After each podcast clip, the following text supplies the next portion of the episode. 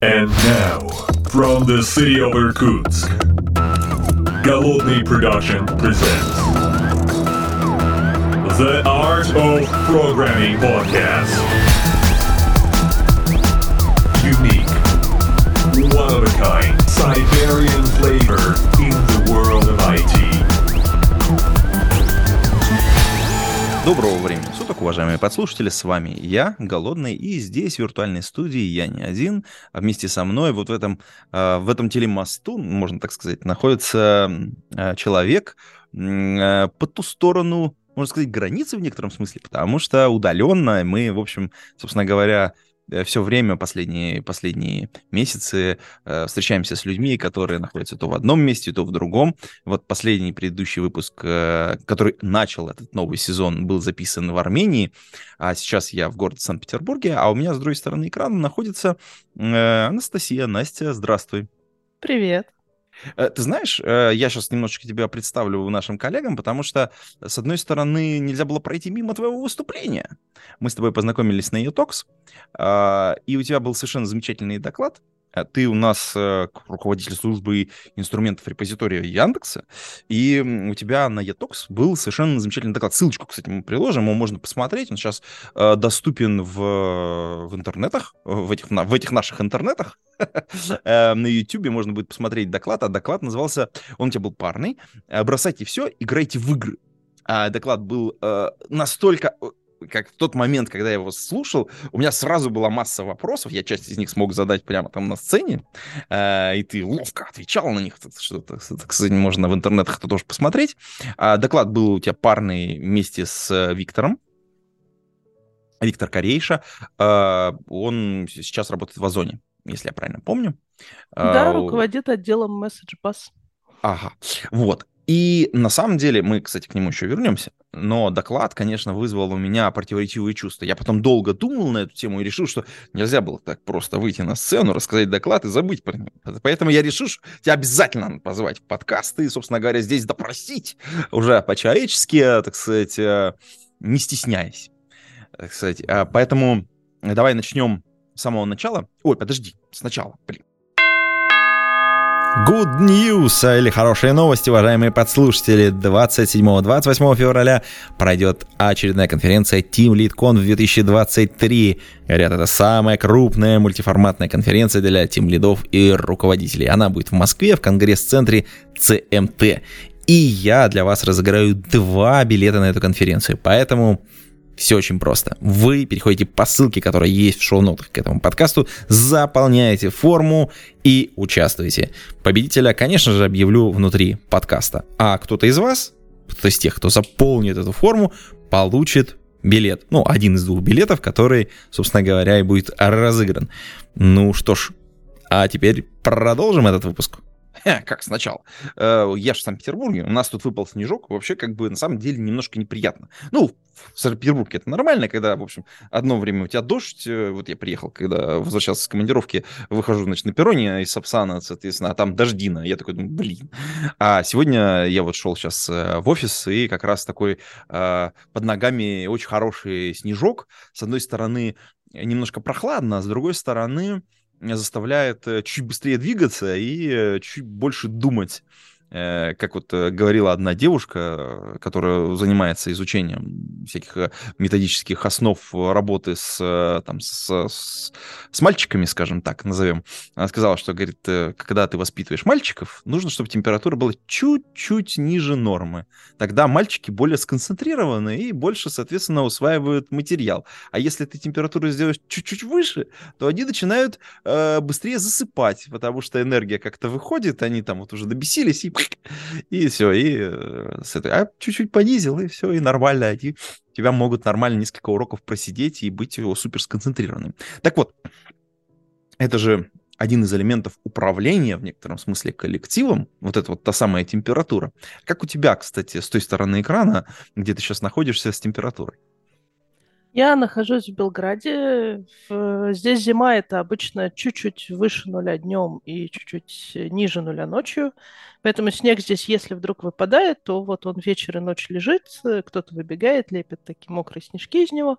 А с утра он тает, и ты уже идешь на работу, все потаяло, приятно вообще, комфортно.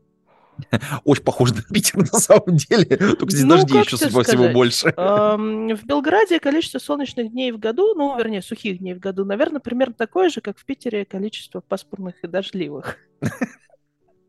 Это хорошо, да. Слушай, вот если мы вернемся обратно к твоему докладу, ну, не только твоему, да, кстати, с полочки давай снимем нашего коллегу, которого с нами сейчас нет, потому что его бы тоже хорошо было бы допросить, но я сделаю это, наверное, попозже, если у меня выдаст, выдастся такая возможность, потому что здесь у нас э, совпали, совпали временные, так сказать, окна, и удалось, так сказать, тебя захватить в этот подкаст. А, Виктор Корейша, он же руководитель отдела MessageBus, как ты сказала, в Озон Тех, а, он был твоим соавтором доклада. А как вы с ним познакомились? Ну, потому что всегда парный доклад всегда сложно. Это непростая, как бы такая совместная работа. Нужно там тезисы согласовать, кто как рассказывать будет, а, как там, значит, передавать пас. Ну, всегда вот, вот мне, мне как э, человек, который регулярно выступает, всегда э, приятно видеть доклад, который парный и подготовленный, когда люди умеют вот этот вот пас дать, пас взять, там тему подбросить, там, ну, как-то вот, чтобы оно как-то синергично было. Опять же, люди должны друг друга хорошо понимать. Как у тебя э, сложился вот этот тандем с Виктором? С Виктором мы познакомились, ну, наверное, где-то год назад. Виктор э, у него тоже есть подкаст, называется «Кода Кода». И они писали выпуск про менторинг, и э, Витя пробовал разных менторов, чтобы более приобщиться к теме. Он пришел ко мне на менторинг, поговорить там про карьеру, про резюме, про всякое. Ну, в общем, наверное, я в каком-то смысле немножко приложила свою руку к тому, что теперь Витя живет в Москве и работает в Озоне. Вот так вот пришел готовить подкаст, и все, и попал в оборот. Ну, да, да как бы менторинг там у нас случился полноценный. Я даже не знала, что ведь на самом деле подкаст из этого делает, он мне потом сказал. Вот. Хотя я как бы и не участвовала, в общем, в этом подкасте. Просто, просто опыт менторинга таким образом Витя получил, и кажется, это был полезно, я надеюсь. Вот. И в частности, я узнала, что Витя любит тоже настольные игры, любит Dungeons and Dragons. В отличие от меня, он еще и гейммастер, то есть он эти игры умеет проводить и любит. И мы какое-то время общались на этой почве, ну, вообще мы в довольно такой не очень широкой тусовке вот этих вот спикеров и людей, которые любят всякую движуху про управление рассказывать. Mm-hmm. И мы несколько раз пересекались, и было видно, что Витя очень хорошо в теме настольных ролевых игр и того, как они влияют на коллектив, как их применять на работе, почему они очень полезны в жизни. Поэтому, когда я решила, что я буду делать эту тему, я все время думала – ну вот Витя бы, наверное, лучше, чем я рассказал. Вот, вот что я рассказываю? Есть же Витя, Витя лучше расскажет. Но я подумала, почему мне просто не позвать Витю и нам не сделать совместный доклад? Потому что, с одной стороны, это обогатило нас э, разными точками зрения, мы принесли в этот доклад разные совершенно. А с другой стороны, это был очень интересный опыт, потому что ты прав, парные доклады делать очень сложно. Они требуют очень хорошей такой подготовки и координации, потому что, когда ты опытный докладчик с сольным докладом, ты как бы выплывешь ты можешь э, очень много вещей генерировать просто на ходу. Даже если ты забыл весь свой доклад. Знаешь, PowerPoint караоке есть такая игра, когда тебе показывают чужие слайды, а ты по ним рассказываешь доклад. Да, вот, великолепная, общем, кстати, игра, да. Да, игра отличная. Если ты опытный докладчик, ты выплывешь. А вот когда вас двое, вам очень важна координация, а то вы поплывете в разные стороны. Поэтому, да, мы осознанно это брали как челлендж, как интересный опыт, чтобы себя как докладчиков немножко прокачать в такую интересную сторону. Вышло, мне кажется, хорошо.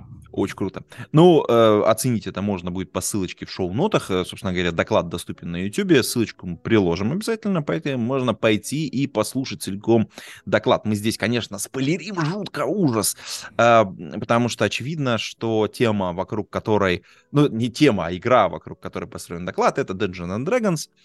Э, я в нее, ну, как бы, я, как это, Э, я вышел, вышел покурить, как бы, ну, по большому счету, э, потому что я э, не игрок в эту игру, я предпочитаю другие игры. Э, ну, моя любимая серия игр это цивилизация, да, там, собственно говоря, вся, вся серия сама по себе. И э, в какое-то время в коллективе я действительно играл в игры, которые, в общем-то, сплачивали коллектив. Я хотел бы сейчас вот, э, но там есть несколько моментов, вот э, я к, к, к тебе как к эксперту. Мы сначала как бы обсудим эти моменты, а потом немножечко к Dungeon Dragons приблизимся, потому что он все-таки немножко другой и более социальный, я бы так сказал. Одна из игр, э, которая, я думаю, у многих подслушателей стояла на компьютере и, и даже в конторах, в нее рубились прямо пачками, это было, конечно, Контра когда, соответственно, там, террористы, соответственно, не террористы, все, надо, соответственно, э, на две команды поделиться и там пару партий изгонять. Можно было даже в обед, в общем-то. Там партия длится там 5 минут, э, в общем. а зато драйва вот этого позитива, что вот мы там командой побежали, то ты туда, я сюда, вот мы здесь. Э, особенно, что там была возможность еще Э, аудио слушать, это давало такой залив, при, прилив такой, такого внутреннего обсуждения. Но я понимаю, что ваш доклад не про это.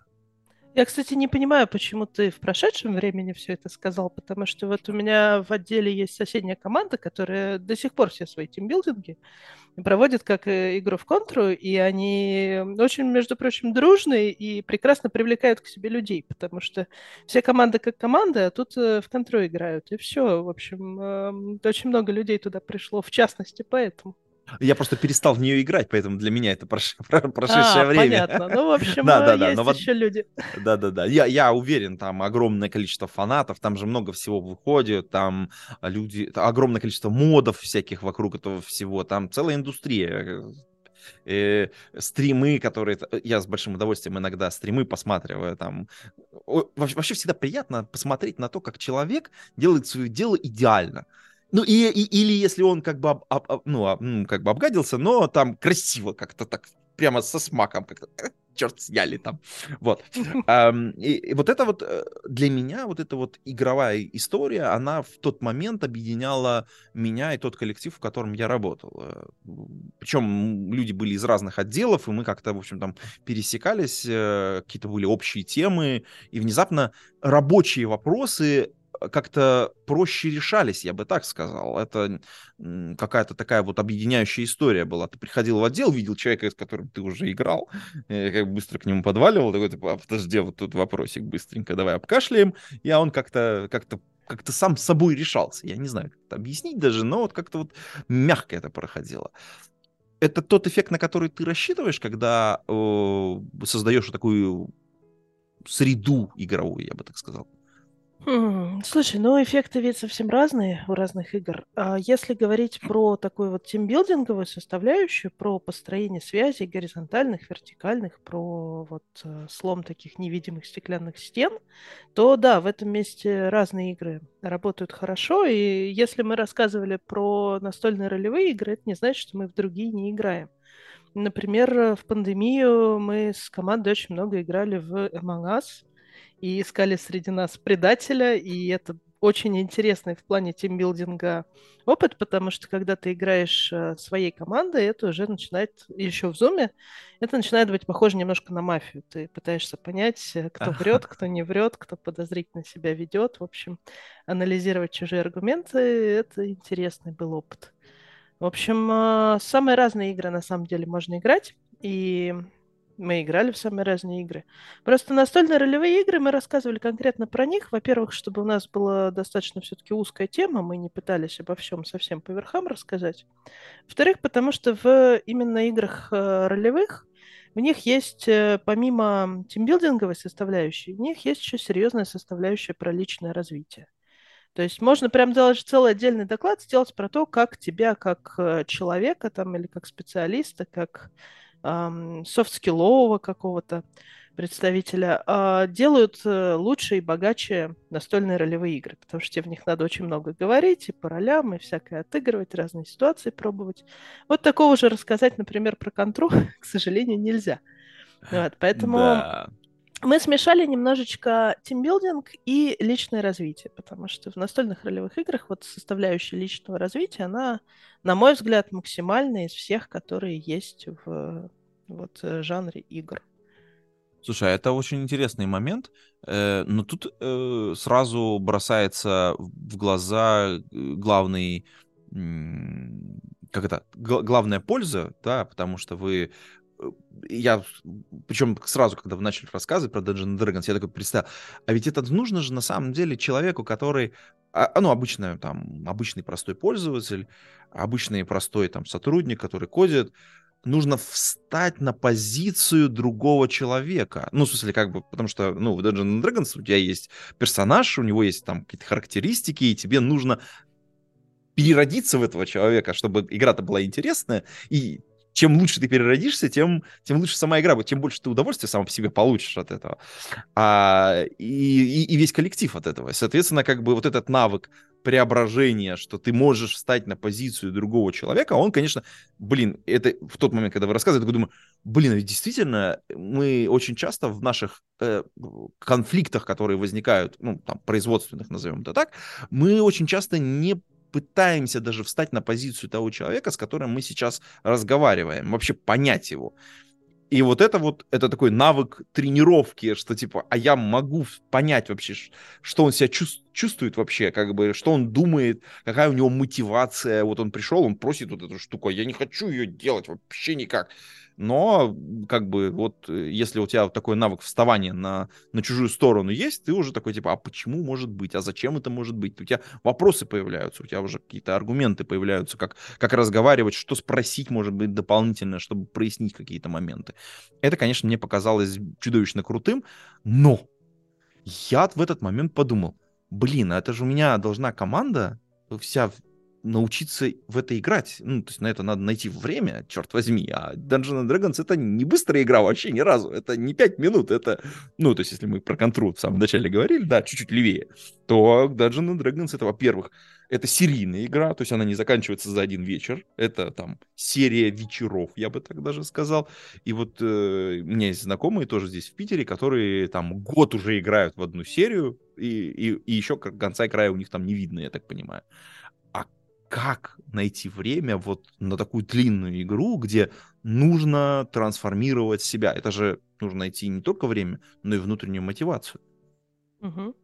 Слушай, давай сразу, тут у тебя несколько было разных утверждений, попробую открутить немножко стек. Значит, во-первых, почему сразу человека? Очень часто надо встать на позицию эльфа или или даже очень не очень, скажем так, смышленого полуорка. Или смышленого, знаете ли, э, все это стереотипы. Интересный, наверное, персонаж, очень умный полуорг, которого никто, никто не понимает. Да, да, да. Ну, а обычно, если кто-то смотрит там ТикТоки, там есть эти... Я бард захожу в этот, в бар, да?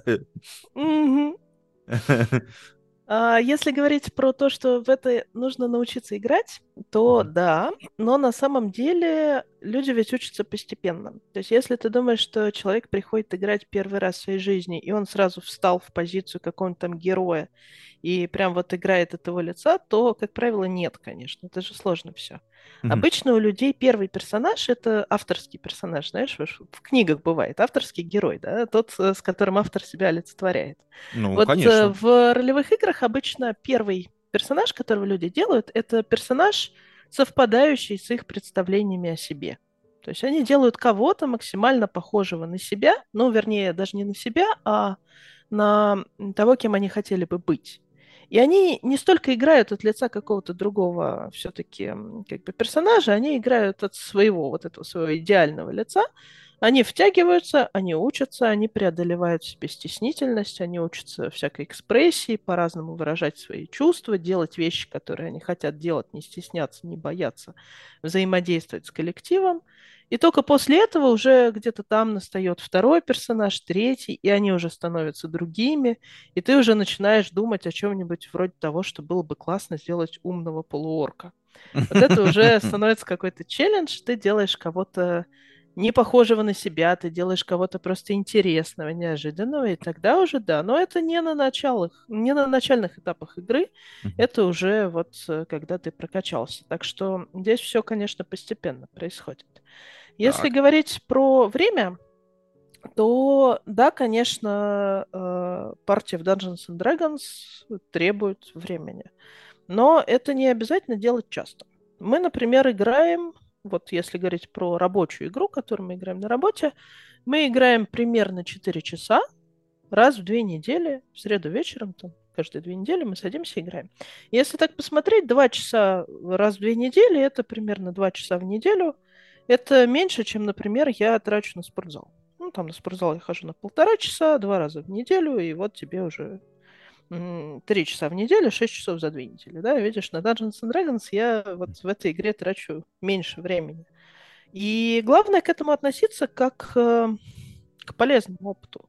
То есть многим немножечко стыдненько тратить время на игру, потому что это какой-то такой guilty pleasure, и вообще я тут потратил кучу времени на собственное развлечение.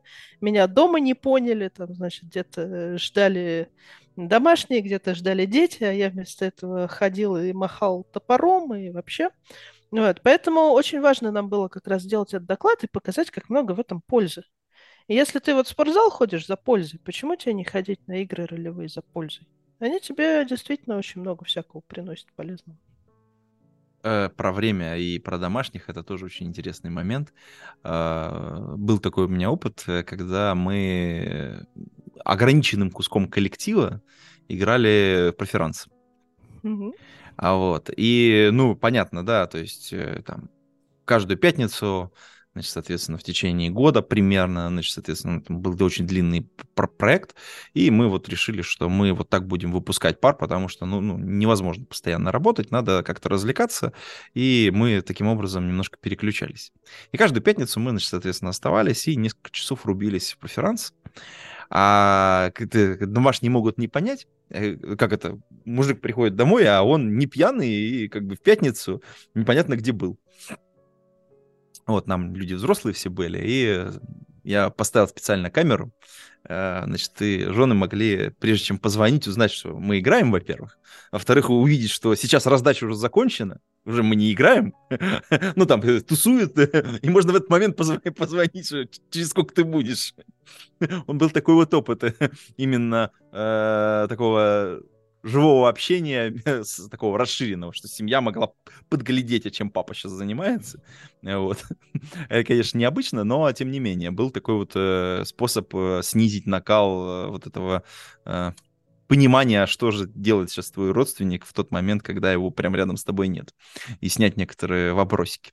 Но э, тут важный момент, что во время вот этих вот э, посиделок, которые длились действительно несколько часов, мы очень много рабочих вопросов обсуждали. Ну, то есть вот мим, мим по, вот, переключившись уже с одной стороны после того, как мы там несколько партий сыграли, э, мы обсуждали какие-то вопросики, которые нужно было сделать, потом мы уходили на выходные, а в понедельник мы приходили уже с решениями многих вопросов, которые, с которыми мы переспали.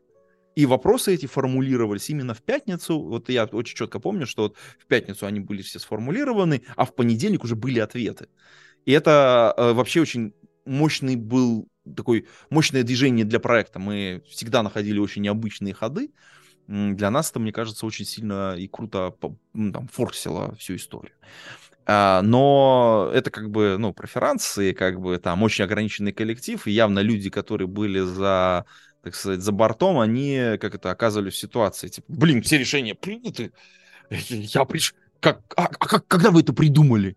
А вот а, а где я упустил этот момент между пятницей и понедельником? Ну, то есть, вот как бы это тоже немножко вызывало, конечно, некоторые вопросики.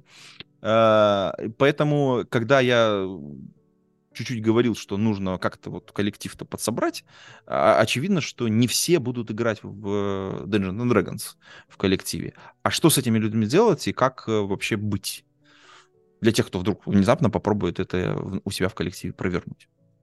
Мне кажется, что здесь важно, чтобы была инклюзивность, то есть чтобы не чувствовал человек себя за бортом. А для этого важно, чтобы соотношение людей, которые играют и не играют, оно было каким-то здоровым. Ну, там, например, 50 на 50. Uh-huh. Или даже, может быть, играющих меньше. Uh-huh. Поэтому такие игры, их хорошо делать э, в достаточно широком коллективе. То есть вот у меня был опыт, когда мы пытались вот максимально узким коллективом одной командой поиграть. Ну и мы разок поиграли, и стало сразу понятно, что кому-то зашло, кому-то не зашло, половина готова дальше играть, половина не готова, а команда это там, ну, сколько у нас было, человек 8, наверное. Uh-huh. То есть вот 4 будут играть, 4 не будут, это породит сегрегацию, прям сразу видно. Кроме того, у людей может возникать ощущение, вот в той ситуации, которую ты описывал, что им нужно ходить играть на этот преферанс, даже если им не интересно в преферанс, ради того, чтобы ничего Это как не курилка. упустить. Да, у меня был, кстати, в жизни момент, когда я вот э, на много лет бросала курить, а потом снова начала, потому что все вообще новости мимо меня проходили. Невозможно так. Вот.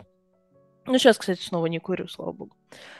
Поэтому здесь я сейчас стараюсь делать игры на достаточно широкие э, народные массы, чтобы приходили действительно люди, которым это прямо интересно. И, например, там, ну, в нашем отделе сейчас сколько? Сотня, наверное, человек. При этом играть регулярно ходит, ну, там, человек 5-7.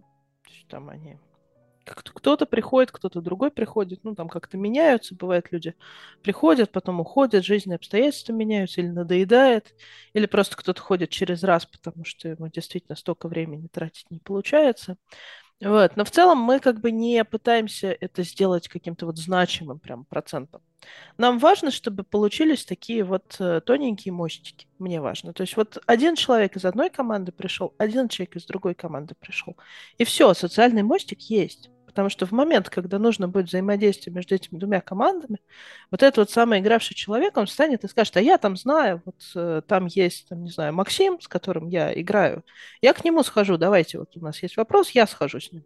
И все, вот этот мостик, он уже отстроен между командами, они уже понимают, что есть вот эта связь, они понимают, что на той стороне не какие-то непонятные упыри, а Люди, люди в окопе, да? ребята, да. Нормальные люди, да. И все, этого хватает. То есть, наоборот, я стараюсь, чтобы было, были люди такие максимально разные, из максимально разных кусочков там отдела, чтобы они собирались вместе, и вот они вместе выстраивали вот эту вот общность свою. Слушай, а вот э, это вообще такая управленческая практика в некотором смысле создания, создания вот этих вот горизонтальных связей, которые помогут потом какие-то вопросы порешать. И здесь же мы говорили о э, истории про менторинг, кстати, мы должны упомянуть, что ты пользуешься сайтом GetMentor. GetMentor совершенно замечательное место. Ребята, если вам нужен ментор, приходите. Там, ребят, очень много можно подобрать себе ментора. И, мне кажется, это совершенно замечательное место, где тусуется много профессионалов. Так что, мне кажется, может быть очень полезно. Ссылочку тоже оставим в шоу-нотах. Э, хотя мы здесь в подкасте уже не раз упоминали этот сайт. Совершенно замечательный. А, вот я хотел бы вернуться именно к управляющей вот этой составляющей. А вообще, ну, там, в первый раз, когда я стал управлять людьми, это там, в 2006 году случилось, для меня это был такой определенный, такой сложный опыт. У меня был свой коллектив, да, который, ну, он был небольшой, но внезапно у меня появилась еще необходимость э, разруливать связи, ну, как это, какие-то вопросики с другими коллективами, куда нужно было там прийти, а у меня, у меня никаких инструментов не было вообще, в принципе, там воткнуться. То есть мне нужно было там назначить встречу, заранее прийти, там как-то поговорить. Очень, очень не быстро проворачивались вот эти вот колеса орг-управленческие, я бы так сказал, машины ты же, создавая вот эти вот мостики, просто даешь смазку, в общем, внутри системы, которая просто в любой производственный вопрос провернет просто на раз-два. Ну, конечно, я же это не просто так делаю на работе. Для того, чтобы просто поиграть в ДНД, у меня есть и другие способы. У меня есть друзья, у меня есть куча знакомых, которые этим увлекаются. А на работе я это делаю именно осознанно для того, чтобы построить вот эти вот мостики. Еще для того, чтобы дать вот эту вот возможность личного развития тем ребятам, которым она нужна и которым этот способ подходит. То есть если кто-то приходит и говорит, ну вот, я Маша стесняша, как бы мне так научиться с людьми взаимодействовать и вообще как-то говорить э, не краснее, не бледнее не блея, то я говорю, а вот попробуй, вот смотри, у нас есть игры в Dungeons and Dragons, сходи туда, может быть, тебе это поможет. Вот, так что это, конечно, рабочий инструмент. И более того, вот э, мой напарник по докладу, Витя Корейшин на Conf, который будет у нас в феврале, будет делать э, доклад уже с акцентом на управленческие практики, тоже про настольные ролевые игры, про то, как Teamlead осознанно применять вот этот инструмент и смотреть вот именно с позиции руководителя на то, что он дает. Приходите, слушайте, я думаю, что это будет круто. Я точно пойду. Отлично. Э, Кстати, да, вы раз мы уже заговорили про Team Lead Conf именно конференцию, то давайте, так сказать, погрузимся в эту историю. 27 и 28 февраля э, в Москве в конгресс-центре ЦМТ у нас, соответственно, пройдет очередной Team Lead Conf, Team Lead Conf 2023. А, Расписание уже есть на сайте, поэтому можете посмотреть. И доклад, доклад, э, по-моему, Виктора будет 27 февраля. И причем там, вот если посмотреть на программу, то она прям как с самого начала начнется. Там открывает там программу, там, кстати, первый доклад, если прям посмотреть, 27 февраля, в первом зале, там, что, Максим Дорофеев, ну, все, надо идти вообще. Это, а, значит, соответственно, ну и дальше там прям на, накал вообще не спадает, в общем, практически постоянно. А, кстати, у тебя там тоже доклад 28, 28 февраля, не просто так. Эм, Я, кстати, тоже постараюсь э, попасть на Team Lead Conf, и там для уважаемых подслушателей можно будет э, развиртуализироваться и со мной, и э, с Настей, и, с Виктором, конечно же. У тебя будет доклад. Да, у меня Про что доклад? Потому что, потому что там тоже, там тоже, мимо него тоже нельзя пройти, это же тоже за что-то надо ответить. Мгм. Изначально я подавал доклад, он назывался «Самый шерстяной волчара». И ко мне пришли организаторы и сказали, Настя, ну, Настя, ну нельзя так, ну отличное название, не спорим, но вообще никто не поймет, о чем это. Ну, ну come on, напиши что-нибудь понятно. И я написала «Самый шерстяной волчара», двоеточие. Тимлид с технической ролью и без. Вот. О, это то, Поговорю. что болит, мне кажется, вообще у каждого тимлида, потому что он, у него тут появились люди. А а когда я буду программировать? А, Мгм. а- а когда вот это я же теряю экспертизу? Вот это вот. О, да там много замечательных вопросов. Э, Самый замечательный вопрос из этой области мне человек на конференции однажды задал, поймал меня в кулуарах и спросил, ко мне на собеседование пришел сотрудник, который технически сильнее меня. Что делать? Брать! Чувак, брать! Ты вот и для Да. этого руководитель. Ну вот, но он настолько не понимал, как можно устроить команду, в которой вот его авторитет, его лидерство будет держаться не на том, что он сильнее всех, что у него прям реально вопрос был, а как, что делать-то, как жить вообще, как теперь? Вот, поэтому мы поговорим в моем докладе про три, на самом деле, способа организации технического лидерства в командах. Ага. Классический способ всем понятно, известный, когда у вас есть тимлит, и он же техлит, и вот он самый шерстяной волчара, и все за ним бегут. Способ, когда у вас есть тимлит, вроде как руководитель этой команды, а есть еще какой-то отдельный человек в должности техлида или главного инженера, или, в общем-то, даже никак не названной должности, потому что она, в общем-то, неформальное лидерство такое. А, Это какой-то вот выделенный есть техлит, и вот у вас есть один человек, который больше за людей, за цели, за продукт, за что-то, и другой человек, который больше за технологии, за архитектуру, за принятие вот этих решений. И э, третья система – это когда у вас вообще нет выделенного человека с этой ролью, то есть это у вас какая-то коллегиальная роль. То есть у вас либо есть какой-то там а, конклав э, старших разработчиков, либо у вас вся Неизвестные команда... отцы. Да, пока белый дым не пойдет, архитектуру не приняли. Либо у вас прям вся команда вовлечена в технические решения, там по-разному можно делать, зависит и от команды, и от размера, и от уровня там. Но смысл в том, что нет единого человека, который за это отвечает, а есть какой-то вот коллектив. И вот эти три разных инструмента, на самом деле, построения команд мы будем смотреть. И что меня здесь расстраивает, это то, что для многих, к сожалению, вот как построить команду, это вопрос веры. Кто-то вот верит, что должен быть технический лидер, который вот он же тимлит, и никак иначе. Я даже видела, кажется, будет на тимлит конфе какой-то доклад о том, что брось все, иди пиши код, этим ты будешь максимально полезен, тимлит. Вот. А кто-то верит, что вот прям он должен быть лидер-лидер, он должен быть про людей, как э, принято на Западе, он должен быть вот инжиниринг-менеджер, про развитие, про найм, про то, чтобы все были на правильном месте, а в технику вообще не должен лезть, и не гоже, должен быть техлит, и вот это его дело. Вот я попытаюсь, наверное, не знаю, насколько у меня получится, показать, что это не вопрос веры, это три разных инструмента. Исходя из того, кто ты, кто твои люди, какая перед вами стоит задача, в общем, какими ресурсами и целями ты располагаешь, исходя из этого эти три инструмента нужно использовать. В какой-то момент один, в какой-то момент, может быть, другой. В общем, у меня был опыт жизни во всех трех сеттингах, прям жизни внутри. Я была и тех лидом, я была тем лидом с технической роли, я была тех лидом, тем лидом без технической роли. Э, у меня была коллегиальная вот эта вот система, когда я пришла в новый проект, и я там вообще ничего не понимаю. Мне сказали там, приходи к нам на C-Sharp писать. Прихожу, а там C-Sharp 20%, все остальное на питоне. Я такая, опаньки, ребятушки, собираем, значит, на брейншторм команду. Вот, поэтому, не знаю, во всех пожелаю, и не могу сказать, что один какой-то лучше, поэтому постараемся уйти от веры и холиваров в сторону просто разбора трех инструментов, их понимания, чтобы вот вопросы, что О, делать, тизер. не возникали. Тизер доклада вообще, слушай. Но подожди, вот э, ты сейчас очень круто рассказала, на самом деле, про что будет твой доклад. Но мне кажется, есть еще один моментик, который ты тизернула, но мне кажется, было бы здорово его прямо сейчас а, хорошо раскрыть.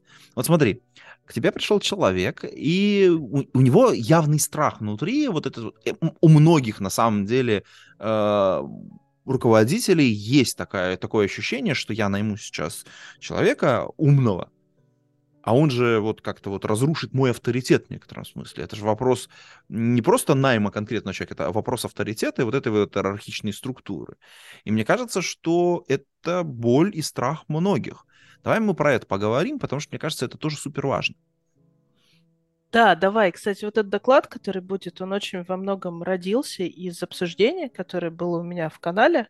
У меня есть канал для руководителей, просто там про софт-скиллы, про карьеру немножко. Ссылочка Зап... будет в шоу-нотах обязательно. Да, называется «Записки из горящего дома», потому что я как руководитель себя ощущаю вот этой вот собачкой из мема, которая сидит, it's okay. Вот. А, там совершенно неожиданные были вопросы про лидерство, вот это про авторитет, когда ты не технический лидер, потому что мне казалось, что все это очевидно. И вдруг ребята начали задавать вопросы, а как, а как, за что тебя будут уважать, если ты, значит, не техлид в своей команде. И я начала рассказывать про то, что ты, в общем-то, руководитель, и уважают тебя в первую очередь за то, что ты хороший руководитель. То есть твоя функция, когда ты там командой руководишь, она в том, чтобы людям, правильных людей собрать вообще в этот коллектив и дать им правильные, подходящие задачи. И дать им фокус внимания, что смотрите, мы бежим вон туда и вон туда. Вот это наши цели, вот ты, ты, ты бежишь, а ты, ты, ты бежишь в другую сторону, а ты, значит, ты, тыл обороняешь, а там, не знаю, на саппорт отвечаешь. Вот. И вот эта вот фокусировка, вот эта раздача задач правильная людям, чтобы они росли, чтобы им было интересно, они понимали, зачем все это. Вот это функция руководителя. И уважают тебя за то, что ты хорошо делаешь вот это. То есть вот представьте себе, например, эм, ну, тренера, скажем, по фигурному катанию, да, там какую-нибудь известную Татьяну Тарасову, то ее же уважают за то, что она хороший тренер, а не за то, что она классно на коньках катается, правда? Ну, конечно, вот да. почему мы к тимлидам с какой-то другой линейкой здесь подходим? То есть первая и главная функция тимлида – это, собственно, быть лидом, организовать свою команду, вести ее в правильном направлении, объяснять ей зачем, что, как, собирать ее и фокусировать. И именно за это уважают лидов, не за то, что они там, не знаю, классно катаются на коньках, или классно пишут код, или классно играют в ДНД после работы. А, вообще вот эта вот история про то, про, про, вот, кстати, пример хороший про хорошего руководителя. Э, по-моему, есть очень хороший фильм. Э, ну, по-моему, может быть, уважаемые послушатели думают друг, по-другому. «Легенда номер 17». Очень неплохо снятый фильм, и там как раз роль, вот именно роль вот того, того самого ментора, того самого руководителя, того самого тренера показано максимально. Он не должен сделать комфорт на команде. Он должен ей руководить таким образом, чтобы она добилась результата.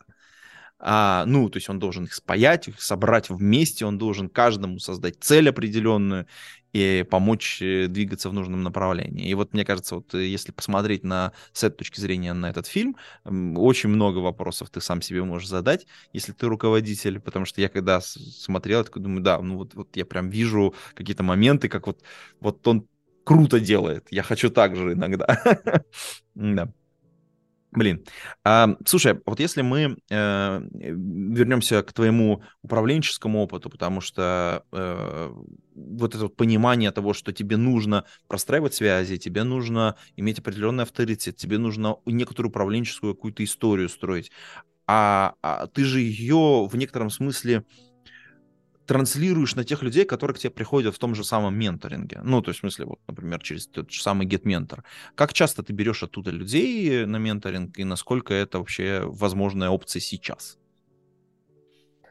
Слушай, ну, я не могу сказать, что люди ко мне приходят прям часто э, с GetMentor, потому что, к счастью, там стало очень много хороших людей в роли менторов. И они ко мне сейчас, ко мне менти приходят реже, чем раньше, и это хорошо. Потому что это, это, я верю, что это значит не то, что я стала хуже, вот, а то, что хороших менторов на платформе стало гораздо больше, и выбор гораздо-гораздо шире. В среднем ко мне приходят, наверное, раз в месяц, иногда два раза в месяц. Еще тут э, вопрос, как считать тех ребят, которые со мной работают в долгую. То есть э, есть люди, которые построили со мной какой-то уже регулярный менторинг, где-то раз в месяц они ко мне приходят, дают какой-то апдейт, и мы с ними обсуждаем всякое, то есть уже я в их жизни присутствую как какая-то постоянная фигура. А есть довольно много людей, которые, вот они ко мне приходят и говорят, Анастасия, а сколько нужно будет сеансов, я помню, сколько нужно будет сеансов, чтобы решить мою проблему? Вот, а проблема была, кажется, понять, куда дальше развиваться, что-то такое. Я говорю, слушай, ну, э, один. И человек такой, ладно, хорошо, надо же. Пришел и действительно один, в смысле, человеку нужно было просто понять, что на рынке есть и чего он, собственно, хочет. И он ушел и дальше развивается. До сих пор спасибо иногда пишет за то, что там продолжает развиваться в этой области, правильно ее выбрал. Ну, это, кстати, важный момент, потому что мы, мне кажется, в нашей культуре очень мало есть опции э, попросить помощи. Мы как-то вот достаточно сильно замкнуты в том, в том смысле, что типа, блин, ты должен решать свои вопросы сам, блин, э, пойти поговорить со своим руководителем, что, чуваки, у меня проблема, давайте как-то ее начнем решать, э, типа, или там поговорить там, со, поговорить со сторонним человеком, который там, я не знаю, там, не знаю, к психологу сходить или там к ментору, это, мне кажется, тоже это, это сильный шаг для многих людей, что они я, ну, это, перебороть себя нужно, конечно, определенным образом. Слушай, но всем нам иногда, даже если вот...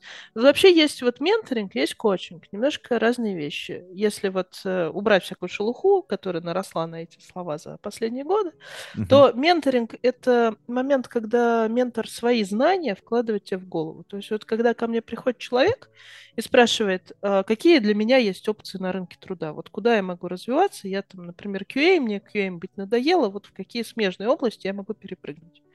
Я уже, исходя из своего опыта, из своего знания индустрии, начинаю подсказывать, что смотри, вот есть вот так, есть вот так, есть вот так, везде есть какие-то общие темы, и твой опыт пригодится. А есть люди, которые приходят за коучингом, это люди, у которых ответ, в общем-то, уже есть. Я за них его знать никак не могу, но я могу попробовать им из себя достать. Вот, например, люди, которые приходят с вопросом, а куда мне развиваться, вот не в плане того, какие есть опции, а в плане того, что я, собственно, хочу, что я, собственно, могу. Uh-huh. То ты просто начинаешь их спрашивать, спрашивать, задавать им правильные вопросы, которые они, может быть, может быть, годами обходили в своей голове. Да, да, здесь не вижу, и... сюда не смотрю. Да, ну, вот да это... вот э, у меня один из самых первых менти, я про него рассказывал на Этоксе, но не на этом, а на прошлом. У меня был там небольшой доклад про э, пустые обещания. Uh-huh. Вот. И ко мне пришел человек, которого реально несколько лет э, кормили байками о том, как его сейчас повысят, сделают сетевой и так далее, а пока посиди и подожди. И вообще ничего для этого не делалось. Но человек вот что-то через несколько лет заподозрил, пришел ко мне и говорит, что-то как-то, мне кажется, подозрительно что-то происходит. И мы с ним довольно быстро разобрались, что, что да, происходит что-то нехорошее. Таки да. Вот, поэтому бывают люди, которым нужно помочь найти ответ внутри себя, бывают люди, которым нужно помочь своей экспертизой, часто бывают истории такие пограничные. Я это говорю к тому, что на самом деле, каким бы крутым ты не был, вот история с тем, чтобы кто-то помог тебе коучингом, помог тебе найти ответ внутри тебя, она происходит э, у всех. И на самом деле история, когда тебе нужен ментор, тоже происходит у всех, потому что нельзя быть во всех областях специалистом. То есть если сейчас мне нужно будет в какой-то э, команде построить канбан, вот, вот именно канбан. Я пойду на менторинг Леши Пименова. Я не буду читать 135 книжек и изобретать за, за него. То, что он мне просто, просто подскажет, поможет и сориентирует. Вот. И Давно, я хожу... кстати, в подкасте не было у нас Леши. Надо будет позвать его в очередной раз, чтобы он, так сказать, но, на, новинки камбана нам, так сказать, анонсировал. Конечно. Вот. И за коучингом я тоже хожу. То есть, если у меня возникает ситуация, вот у меня была, например, ситуация, когда я пыталась понять, я вот хочу остаться в текущей команде или перейти куда-то. Мне тут окей или мне тут все-таки не окей? Я пошла через GetMentor, записалась к ментору, который хорошо вот именно коучит. Это, собственно, был Гош Магилашвили, человек, который GetMentor сделал, и мой давний приятель. И он меня поменторил, и я в себе разобралась. Было прям чудесно. Вот, поэтому Класс. всем нам это нужно, не надо это стесняться. Ну, то есть э, надо, надо поговорить иногда с кем-то, у кого другой опыт, или с кем-то, у кого более широкий взгляд, или с кем-то, кто просто умеет хорошо слушать. Надо Огонь. всем. А, кстати, э, уважаемые подслушатели, вот на этой замечательной ноте мы будем потихонечку с вами прощаться. И мы направим вас, конечно же, туда, где вы можете получить э, дополнительную помощь и поддержку, э, разобраться в себе и в тех направлениях, которые вы, так сказать, видите потенциальными для себя. Пойдите на Get Mentor, найдите себе хорошего ментора, это не страшно. С одной стороны, а с другой стороны, скоро будет Team Lead Conf, приходите, приходите, развиртуализируемся, там будет интересно, много всего вкусного. Я прям смотрю на программу, у меня прям слюнки начинают, начинают бежать, потому что все вкусно, и это вкусно, и то вкусно. В общем, а на этом в любом случае мы будем с вами прощаться, все ссылочки будут в шоу-нотах. На этом все, пейте кофе, пишите Java, до скорых встреч, пока-пока. Пока, увидимся, услышимся.